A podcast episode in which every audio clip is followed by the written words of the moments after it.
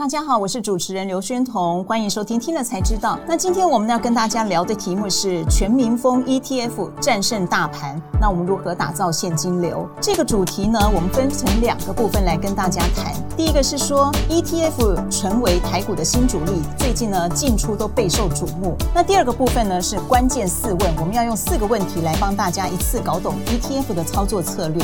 那针对今天第一个部分，我们邀请的来宾是财讯双周刊的记者 Arthur。杨尊尧，各位观众朋友，大家好。在这里先跟大家报告一下，支持我们最懂投资的财经媒体财讯呢，欢迎您加入我们的频道会员，一起来追踪震惊趋势还有产业的状况，成为我们财团的一份子。每月呢最低只要三百元，就能够赞助我们，继续帮大家带来精彩的节目。也可以订阅我们的财讯频道，并把我们的节目分享出去。好，我们进入今天第一个主题，就是 ETF 已经变成我们最新的国民理财工具了。对，没错。那到底现在呢有多热？可不可以讲一些背景数据给我们听？呃，其实从疫情前啊，ETF 是有人在谈，但其实没有这么狂热。那那时候其实受益人才不到一百万，可是疫情后到今年，其实已经冲到七百七十万。是。那整体台湾的规模已经达到三点二三兆台币啊。目前整个 ETF 已经占台股成交量达到三到五个百分点哦。是。而且如果扣掉，其实因为很多是当冲，那扣掉个股当冲的部分，其实占整个大盘其实已经达到七。到八个百分比，对，所以其实蛮多。我们应该回忆的就是过去那三年，好像蛮多的那个年轻人做当冲，最高都到了三四成嘛。扣掉那个以以后，大概还有七八趴是属于这个 ETF 交易，所以已经算非常的热了。对，其实非常多原本可能不投资或是呃比较偏保守操作的，在最近都进入到 ETF 市场。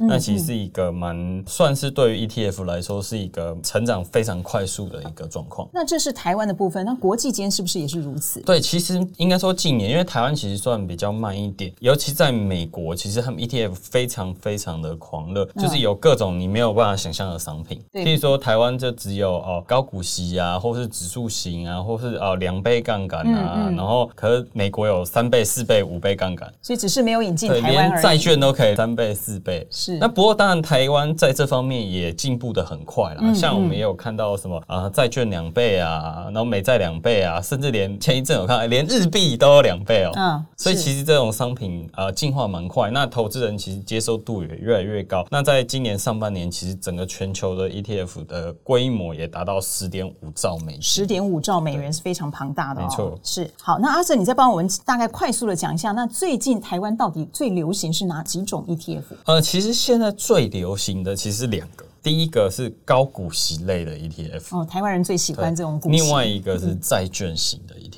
债券型美债，对，这美债大家非常狂热。那我们先来讲高股息好了。好，那其实高股息大家都知道最有名就是零零五六嘛。嗯，那最近有很多新的，譬如说呃两三年前推出的零零八七八，然后最近也有推出那种专门佛科技股，它从科技股里面找高股息。那当然那个波动就大。嗯，那可是因为台湾人会觉得说，哎，我可以买我最喜欢的科技股，就可以一次买一篮子，但是我又可以领配息，因为台湾人对于配息真。有一股狂热，你知道吗？我懂，我懂。就是很多外资分析，我们去采访外资的分析师或是经理人，都很好奇说，到底为什么台湾人这么喜欢配息？因为美国市场其实没有那么喜欢，对他们会认为说，好的公司你赚到钱应该拿去投资，对，应该要再投资帮我创造更大的股东收益。可是台湾人对于配息有一股执着，他就是很喜欢看到钱进到你的存款簿里面去，就是有那种哎，你赚就是要回馈给我股东的那种感觉，所以台湾人非常爱。那加上什么呢？今年有一个非常特别。的状况，你可以想象零零五六选股的逻辑一般是什么样？它会选什么？波动高还是波动低？波动低，比较波动低，然后会配息。那一般我们会认为说，我们都做投资很久，是高配息的相对比较有可能是成熟股。对对，成熟型的股票，它当然波动比较不会涨得像那个我们一般认知成长型股票里面那种标股的样子。对，但今年呢，标的是什么呢？AI AI，那 AI 有什么？原本的电子五格大家都认为不会动，它股价。就是在那里，所以他们本来就是高股息的。对，就零五也有买了很多那种高股息，大家会认为就是牛皮股不太会动的，今年都变标股。是，今年都大象会跳舞，伟创涨到一两百块，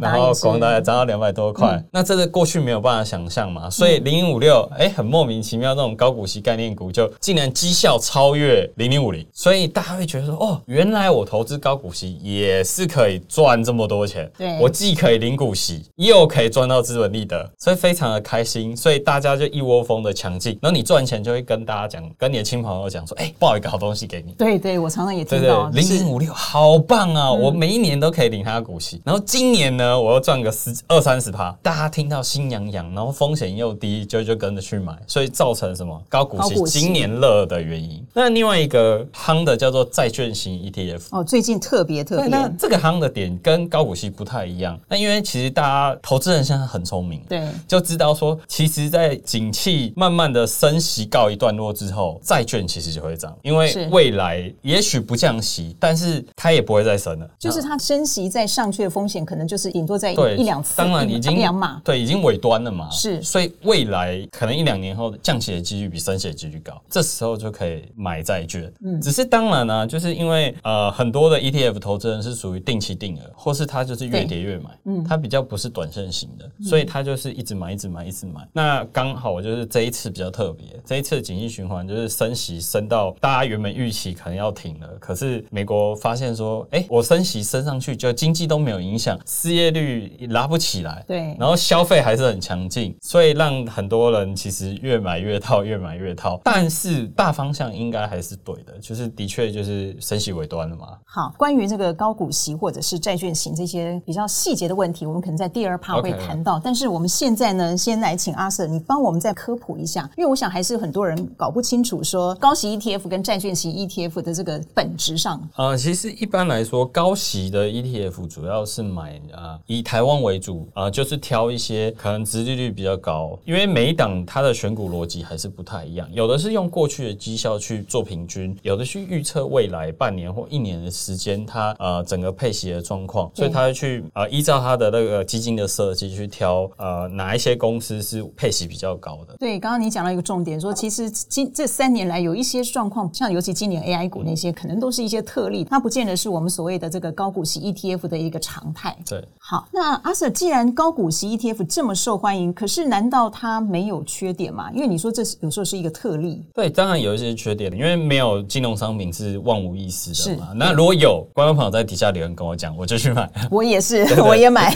对，所以当然第一个就是可能它配息来源是本金，尤其是可能啊比较多配息次数比较频繁的。嗯，那他可能哎原本配息就是从那个个股配过来的钱，其实配的差不多，可能这样就要配到本金了。就是像月配啊，像是呃可能现在很多 ETF 都改成季配，现在的高股息已经升一档年配了，其其他都往季配月配这边走发展。对，所以可能它因为配息次数变多了，当然就可能会配到本金。那或是刚刚有提到有一些 ETF，它虽然是主打高股息，但其实它追踪的是特定产业，譬如说追踪电子。哦，所以才有 AI 这种。对我们过往认知的就是呃成熟型产业才会有高配型嘛。那可是呢，现在有推出那种专门 for 科技股的。那当然，那个变动就大，因为股我们台股给它的本益比比较高，然后当然它就是股价的变动也会比较大。像最近行情比较不好嘛，那其实它当然回档就比较深。那其实这就是主题型的高配息 ETF 需要注意的。阿 Sir 意思就是说，你只要买是主题型的，请你注意一下，你到底是买到哪一种 ETF？对，你的主题到底是什么？那它可能会受到哪些环境的变化的影响，是完全不一样的。对，因为其实很多人买 ETF，他都只是哎觉得。的 ETF 相对稳定、相对安全，他还没有很认真去看它 ETF 现在里面的成分股有哪些，他就觉得哎不错，然后投报率不错就买了，就发现说哎跌的时候其实跌的也蛮凶的，那这时候就要可能会赚喜赔本。是因为有人说这个 ETF 就像无脑投资，好像你就把它交给他，反正他被动的，然后又是一篮子。可是事实上绝对不能全部无脑，我们只要在资本市场就绝对不能无脑，你还是要看清楚你买的是什么东西嘛。对，因为其实过往大家不喜欢投资主动基金，就是种类太多。可是现在 ETF 也有这个状况，因为大家推出的 ETF 商品千变万化，对对，开始你不能真的单纯无脑，你需要去看一下你到底买的那个 ETF 里面的成分、追踪的指数，甚至它每一季换股有换了哪些，因为太多商品了。你讲到这个换股呢，就回到我们下一个题目了。下一个题目可能就是要告诉大家说，其实 ETF 对股市的冲击，它可能是助涨助跌，会左右行情。这你可不可以讲一些例子或什么的？呃，譬如说最有名其实就是 AI 嘛，因为啊，对，今年 AI 真的是太疯狂。那当然，其实，在现在年底，年底有很多 ETF 是要换股。那 AI 涨多了，原本他预期说，哎，它就是一个可能是代工厂，电脑的 NB 的手机的代工厂，它的本益比就是了不起十倍。但今年因为扯上 AI，它的本益比可能变三十倍。嗯，那它的值利率就是从原本的七趴八趴变成一趴两趴。那当然就可能不符合就是高股息 ETF 里面的一个定义，所以它必须要把它原本基金持有的给释出。那当然这个就会造成其实一个调节卖压。那当然这就是我们投资人啊要非常小心的，不管是 ETF 投资人、个股投资人也要小心。就他在调节换股的时候，那个这个变化可能非常的大。对，因为其实像现在的高股息 ETF 都已经规模到可能两千亿，那小一点的也都是几百亿。那他们选的重复率也不低啦，所以当整个要一次换出来的时候，其实整个卖压是一定会有。是我看根据同事统统计，大概十一、十二月份大概有九档合计规模超过六千亿的这个 ETF 可能要准备换股、调整持股，所以十一、十二月份又会造成一些股市的波动，可能大家要特别注意一下。没错。那再就是法人到底买不买 ETF 啊？呃，目前其实有一些法人有买了，那当然有一些是法规的问题。法规？那法规如果通过的话，其实我觉得是世界潮流啊，就是现在啊很多的国家他们甚至连主权基金都继续买 ETF。那现在好像很多外资也开始加入这个 ETF 战局，因为我们之前大家都常听到国泰、元大啊、什么中信这些，那现在呢好像有一些外资也想加入，那到底他们业界怎么看这件事呢？应该是说，基本上我们有去采访，就是呃投信工会的理事长刘忠胜刘理事长，那理事长是表示说，其实基本上他们就是如果市场有这个需求，那你对投信的角色来说，当然是要符合市场需求。对，那只是说呃，他们还是要找到除了迎合市场需求，但是也是要相对稳定的一个产品，嗯，开发出这种产品，不能说哎市场觉得好我就卖。那其实后来会发现说，也不少 ETF 是失败的案例的。那现在就你访问的结果，接下来可能会有哪些 ETF 出来，会比较是一个趋势？现在比较多发行，第一个就是高股息配那个发行很多对，然后债券也很多，因为不管是其实除了我们比较熟悉的美国公债之外，然后还有呃一些 A 级投资债，就是呃评价比较高的投资债，是，然后甚至最近还有很多发行那种主题债，像电信公司的主题债哦，然后半导体的主题债，其实都有一些出来，甚至哎什么，我有看到有投信有传给我说什么新兴债也有，产品就五花八门。那如果在那个产业，其实 ESG 也是很行的哦，ESG，然后还有半导体啊、五 G 等等，其实都是有。但是随着产品越来越多，嗯，那当然投资人要很小心去看，不是说哎 ESG 我觉得很棒，那我就去买。可是 ESG 每一档 ESG 的成分股也都不一样，是，这就回到刚开始说要自己要知道你自己在做什么。对，真的也不能太无脑投资的啦，就是那个无脑投资的时代已经结束，自己需要做一点功课。甚至其实我们在采访的时候也有遇到我们的投资达人，也有建议说，哎，不是你单纯买 ETF 就好，那甚至配合，对你还是可以配合一下，就是主动型基金嘛。因为譬如说像 ETF 如果是跟随大盘，那主动型基金的常态型的长期的绩效会比被动型的好一些。那尤其是年轻人，可以试着就是搭配主动，可以冲高你的绩效。那又有被动的 ETF，